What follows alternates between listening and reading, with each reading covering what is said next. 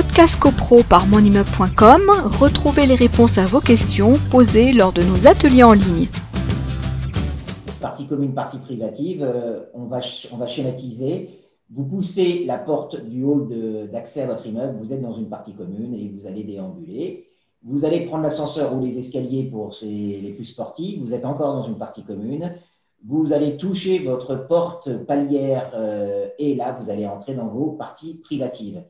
Et lorsqu'on est dans ces parties privatives, en tout cas un certain nombre considèrent que, étant dans ces parties privatives, eh bien, on peut faire euh, tout type de travaux sans en avoir à, référer, en référer euh, à la copropriété, puisque je suis chez moi, égal, je fais ce que je veux. Eh bien, la réponse est négative. Vous faites ce que vous voulez dans votre appartement pour tous les travaux de décoration, les travaux euh, de changement de disposition de pièces à partir du moment où vous ne touchez pas aux parties communes, aux murs porteurs, que euh, vous ne touchez, que vous ne faites pas courir un risque à la structure de l'immeuble. Donc euh, là, vous, vous, allez franchir la ligne si effectivement vous, allez abattre les maisons. Alors avec évidemment des distinguos à opérer selon le type d'immeuble. Si vous habitez dans de l'ancien, ce n'est pas parce que des cloisons ne sont à la base pas porteuses que vous avez la possibilité de les, de les supprimer à votre guise, puisque,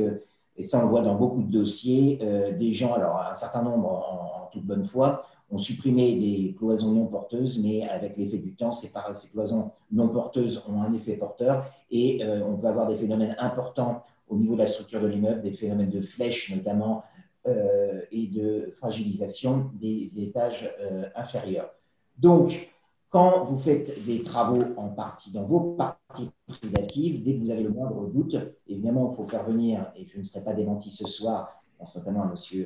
Benjamin euh, Dahan, sur la nécessité et l'importance d'avoir recours à un architecte qui va euh, vous guider euh, dans vos travaux et qui va vous dire oui, ça on peut le faire et on ne peut pas le faire. Ça, on peut le faire sans autorisation d'Assemblée générale. Ça, il va falloir une autorisation d'Assemblée générale.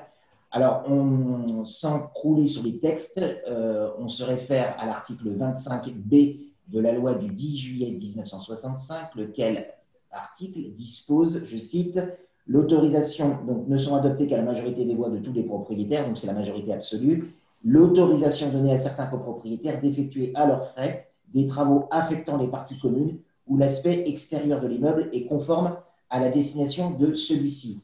Donc vous avez des travaux euh, privatifs qui vont ne toucher que votre appartement et qui n'auront donc pas de répercussions visuelles pour les autres copropriétaires. Mais là, comme je le disais, si ces travaux risquent d'avoir un impact sur les parties communes, eh bien, vous allez devoir requérir une autorisation en Assemblée générale et venir avec un dossier technique euh, élaboré, élaboré par qui? Par le maître, euh, euh, quelqu'un de l'art, eh bien, ce sera principalement et quasi essentiellement un architecte. Ça peut être un ingénieur structure, mais pour des travaux très particuliers. Mais l'architecte, en tout cas, c'est le premier interlocuteur qui éventuellement pourra vous orienter vers un ingénieur structure s'il estime que sa participation à vos travaux est nécessaire. Donc ça, ce sont des travaux qui potentiellement peuvent porter atteinte euh, à la structure de l'immeuble. Et puis à côté de ça, vous avez des travaux qui peuvent porter atteinte à l'esthétique de l'immeuble. Alors on va, euh, on va penser aux, travaux les plus, les plus récurrents en la matière, les portes, les portes palières par exemple.